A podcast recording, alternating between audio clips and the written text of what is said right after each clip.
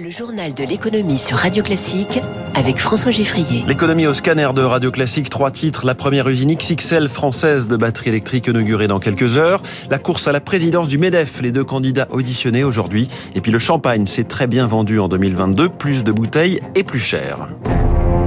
Radio Classique. Ils seront nombreux sur la photo tout à l'heure. Cinq ministres, trois Français et deux Allemands. Et bien sûr, les patrons de Total Energy, Patrick Pouyanné, de Stellantis, Carlos Tavares et de Mercedes-Benz, le Suédois Ola Kalenius. On peut parler d'une giga inauguration pour ce qui est de la première giga usine française de batterie, giga factory si vous préférez le terme anglais. C'est donc euh, la matinée des, superlatifs qui démarre à Douvrin dans le Pas-de-Calais. Le site fait 34 hectares, 180 000 mètres carrés d'atelier. Il comptera à terme 2000 employés et un montant total des investissements qui dépassera lui les 7 milliards d'euros, dont une partie significative de subventions publiques. L'enjeu, on le sait, c'est à la fois la réindustrialisation, la transition écologique, la massification de la voiture électrique. Bonjour Alexandre Marian. Bonjour. Vous êtes associé euh, chez Alix Partners en charge du secteur auto.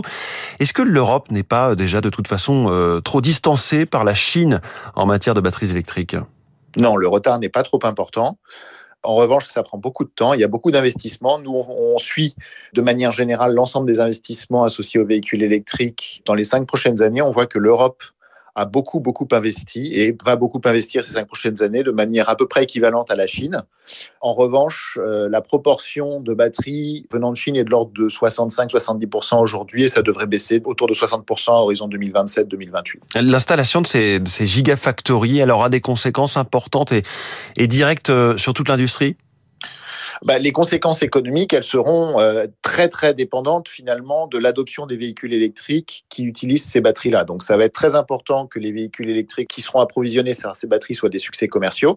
Et une fois que ces succès commerciaux seront là, finalement, bah, ça va apporter beaucoup de développement à cette activité dans la partie nord de la France et puis aussi un, un certain nombre de sous-traitants qui vont aussi dépendre de ces activités, hein, puisqu'il y a des pièces et des composants au sein de chacune des batteries. Donc ça, ça a vraiment du potentiel d'apporter beaucoup beaucoup d'activités économiques euh, autour des gigafactories et pour cette verticale-là qui est finalement assez peu développée en Europe. Beaucoup d'activités économiques, euh, nous dites-vous. Cette usine de Douvrin, elle comptera donc 2000 salariés quand elle sera totalement terminée. Est-ce qu'on sait combien d'emplois au total pourraient créer euh, toutes ces gigafactories?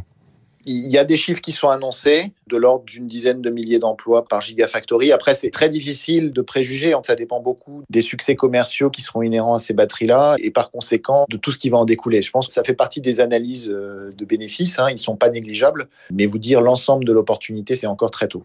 Est-ce que la France est bien placée, voire peut-être la mieux placée en Europe pour prendre euh, une forme de leadership sur ce nouveau secteur industriel? Alors la France est bien placée, je dirais pas le mieux placé. Cela étant dit, il y a beaucoup de questions qui se posent autour du coût de l'énergie, qui est une grande interrogation à l'horizon de l'ouverture de ces gigafactories. Donc ça, c'est l'un des premiers points. Aujourd'hui, avec l'équation actuelle, euh, le coût de l'énergie en France fait que c'est très intéressant. Il faut voir comment est-ce que ça va se développer dans les prochaines années. Par ailleurs, et c'est encore une fois un point très important, c'est un pays attractif dans la mesure où les véhicules électriques qui seront produits autour de ces gigafactories seront des succès commerciaux et c'est très important qu'ils le soient. Alors, quand on voit le nombre de projets qui sont annoncés euh, rien que ces dernières semaines, est-ce qu'on ne risque pas, euh, quasiment à l'inverse, hein, de se retrouver dans une situation de surproduction? Alors, je pense qu'à l'horizon 2030, je ne pense pas qu'on soit euh, dans une situation de surproduction. Le sujet est plus qu'une surproduction parce que finalement, il va y avoir des besoins colossaux. Hein. On est en train de faire la transition. Aujourd'hui, on a euh, quelques pourcents ou dizaines de pourcents de véhicules qui utilisent des batteries. On a besoin d'effectuer cette transition. La vraie question et le, le vrai enjeu, c'est plutôt le risque d'obsolescence des technologies. Aujourd'hui, on a des technologies qui utilisent euh, du nickel, manganèse, cobalt avec du lithium. À horizon 2030-2035, il se pourrait qu'il y ait des nouvelles technologies. Donc la vraie question, c'est pas un problème de surproduction ou de surcapacité, c'est plutôt un problème de risque d'obsolescence. Oui, ce qui serait terrible vu les montants engagés, a priori dans une perspective de, de long terme. Il va donc falloir se battre euh, sur l'innovation. Oui, c'est là où c'est intéressant parce que vous avez peut-être remarqué, mais il y a parmi les quatre euh, gros projets qui ont été annoncés dans les Hauts-de-France, il y en a un qui est avec Prologium et notamment avec des batteries euh, solid state, qui est la prochaine génération de batteries, dont on pense que c'est la prochaine génération de batteries. Après, on n'est jamais sûr que ça réussisse à s'industrialiser. Mais ça, c'est l'un des points euh, qui est aussi très important, c'est de préparer l'avenir tout en étant capable de préparer la prochaine génération finalement. Hum. Est-ce qu'à l'échelle de, de l'Europe, il y a une sorte de concertation sur la répartition de ces gigafactories de batteries? Je ne pense pas qu'il y ait nécessairement de concertation entre les pays. Après, c'est plutôt des appels à projets avec des véritables aides euh, globales européennes qui permettent à chaque gigafactory de s'installer. Il n'y a pas, à ma connaissance, de concertation particulière sur se répartir les opportunités. En revanche, je pense que c'est assez clair pour l'ensemble des intervenants que l'importance d'avoir des productions de batteries en Europe est fondamentale si on veut à la fois faire une transition énergétique ordonnée et aussi le faire en permettant à notre activité économique de continuer dans les meilleures conditions possibles. Alexandre Marian, merci beaucoup. Je rappelle que vous êtes associé chez Alix Partners en charge du secteur automobile. On revient sur cette inauguration de cette Gigafactory avec David Barou dans son décryptage tout à l'heure à 8h-5. Ce n'est pas un débat d'entre-deux tours, mais un grand oral au MEDEF. À un peu plus d'un mois de l'élection, les candidats à la succession de Geoffroy Roux de Bézieux sont auditionnés aujourd'hui par la l'Assemblée générale du syndicat des patrons. Ils ne sont plus que deux dans la course. Dominique Carlac, qui a été pendant cinq ans la porte-parole du MEDEF, et Patrick Martin, l'actuel numéro 2. Bonjour Zoé Pallier. Bonjour François, bonjour à tous. Tous les deux ont dévoilé ces derniers jours leurs programmes respectifs. Comme le reconnaît euh, Geoffroy Roux de Bézieux lui-même ce matin dans le Figaro, la campagne se joue moins sur les idées que sur l'incarnation et la compétence. Autrement dit, Zoé, il n'y a pas de désaccord fondamental entre les candidats. Cette élection ne sera pas basée sur des différences idéologiques, avait prévenu l'actuel président du MEDEF, Geoffroy Roux de Bézieux, en janvier dernier. Il n'y a pas de confrontation majeure dans les programmes, confirme un délégué général. Par exemple, Dominique Carlac affirme que les impôts de production freinent la croissance des entreprises. Dans son programme, Patrick Martin propose de baisser ces mêmes impôts de 20 milliards d'euros d'ici à 2027. Deux candidats issus de la même équipe sortante qui dénoncent aussi concert la surréglementation et qui appellent tous les deux à développer l'apprentissage ou encore à négocier avec les syndicats de salariés sur la question de l'emploi des seniors. Voilà pour les points communs. Euh, Zoé, les deux candidats cherchent tout de même à se différencier.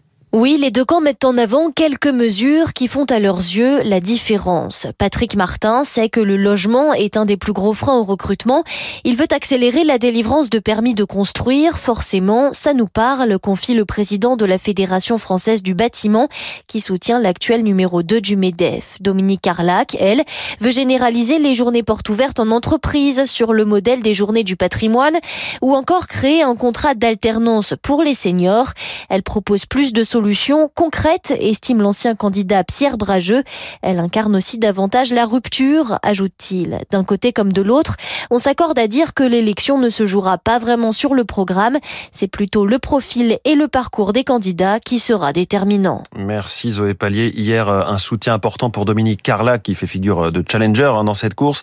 Celui apporté par la directrice générale d'Orange, Christelle Edman, et le président de Renault, Jean-Dominique Senard, qui l'ont euh, fait conjointement dans une déclaration au journal Le Monde. Il est 6h54, Twitter vient de retirer sa signature du code de bonne pratique contre la désinformation en ligne, euh, code de l'Union européenne lancé en 2018 qui rassemble une trentaine d'acteurs du numérique dont euh, Meta, c'est-à-dire Facebook ou encore Google.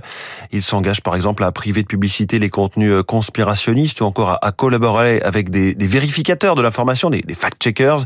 Pour Julien Pillot, spécialiste de l'économie du numérique et professeur à l'INSEC Grande École, ce n'est que le début en fait du rapport de force entre le nouveau patron de Twitter Elon Musk et les autorités de régulation à très court terme, le fait que Twitter annonce désengager de ce code de bonne conduite, c'est plutôt une bonne nouvelle parce que ça va permettre de révéler la nouvelle nature profonde de ce qu'est la plateforme aux utilisateurs qui pourraient encore en douter. C'est sur plus long terme que ça devient intéressant parce que le Digital Services Act, qui va entrer en application en 2023, qui lui, contrairement au code de bonne conduite, sera contraignant. Bah, si Twitter ne s'est pas en conformité avec ce paquet législatif, eh ben Twitter sera sanctionné, probablement d'abord de façon euh, financière, et puis euh, en cas de manquement répété, euh, ça pourra éventuellement aller jusqu'à une interdiction de d'opérer ses services en Europe. Un mot des marchés financiers. Il n'y avait pas de bourse hier euh, à Wall Street, mais le CAC 40, lui, a fini en très légère baisse de 0,21% à 7300, 7303 points. Pardon. Le Nikkei, en ce moment, progresse de 0,27% à 31 318 points. L'actualité de la nuit, c'est un compte à rebours. 5, 1, 0.